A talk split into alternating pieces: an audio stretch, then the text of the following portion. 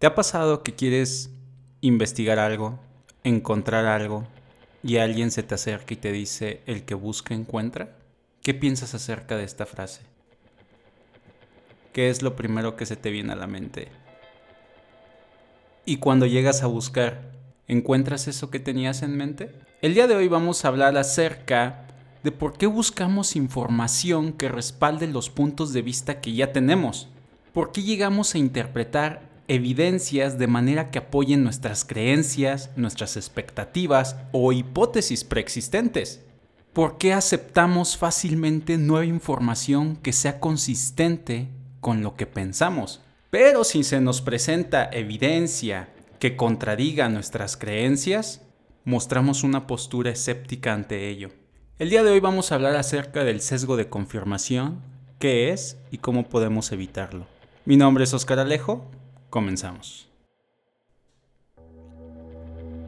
Todos estamos siempre ansiosos de verificar nuestras creencias, pero no tanto cuando se trata de refutar alguna idea. Pero, ¿qué es el sesgo de confirmación? El sesgo de confirmación es precisamente esa tendencia a buscar información que confirme todo aquello que nos ayude a explicar todo eso que pasa por nuestra mente.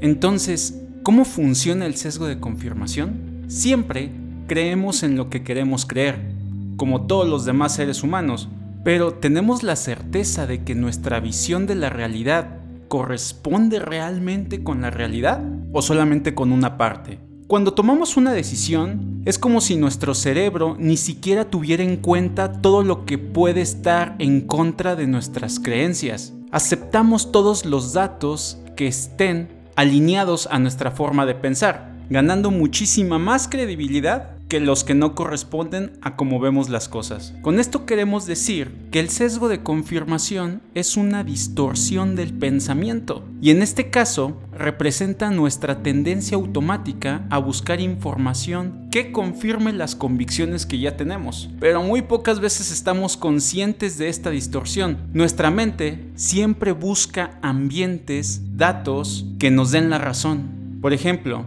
si tenemos la creencia arraigada de que somos aburridos, automáticamente si estamos platicando con alguien y bosteza a esa persona, nosotros vamos a deducir que no estamos diciendo nada interesante, porque solamente nos damos cuenta de la información consistente con la que nosotros estamos convencidos. Otro ejemplo es, las personas deprimidas recuerdan selectivamente los fracasos, los rechazos y las decepciones. Sus recuerdos se ven influidos por el estado de ánimo del momento y por las convicciones negativas que tienen sobre sí mismas. De la misma manera, con base a sus prejuicios, recordarán selectivamente la información consistente con la idea de que no son deseables o interesantes o capaces de mantener a la persona amada con ellas. No lo hacen porque quieran sufrir, sino simplemente porque su mente funciona de manera automática. Y lo mismo, este sesgo interviene cuando pensamos en otras personas. Por ejemplo, si creemos que los demás son poco fiables, observamos y recordamos selectivamente la información que confirma, que engaña, mienten y manipulan. Entonces, si queremos tomar una buena decisión sobre algo o sobre alguien, necesitamos contar con información sobre las posibles consecuencias de estas mismas. Pero si tenemos algún prejuicio o alguna idea preconcebida respecto de cuál es la verdad, nuestra decisión le dará más espacio a una evidencia confirmatoria que a la que refute este prejuicio. Este sesgo no solo afecta la forma en cómo recopilamos información, sino que también influyen en cómo la interpretamos y la recordamos. Otro claro ejemplo es cuando las personas que apoyan o se oponen a algún tema en particular no solo buscarán información que lo respalde, sino que también interpretarán la información disponible de una manera que resguarde sus ideas preexistentes. También recordarán los detalles de una manera que refuerce estas actitudes. Pero, ¿qué podemos hacer para evitar este sesgo? Realmente es que no podemos eliminar la lectura sesgada, ya que biológicamente tenemos una tendencia a hacer este tipo de sesgos. Sin embargo, podemos hacer el esfuerzo de poder limitar el poder que estas tendencias tienen en nosotros. Una de las principales recomendaciones para avanzar en este tema es siempre buscar formas de desafiar lo que creemos que observamos. Para esto debemos de intentar recurrir a diversas fuentes y considerar las situaciones desde múltiples perspectivas para ver más allá de lo que habíamos creído o imaginado. Otro punto relevante es el hecho de discutir tus pensamientos con otros. Es importante rodearnos de un grupo diverso de personas con el objetivo de poder escuchar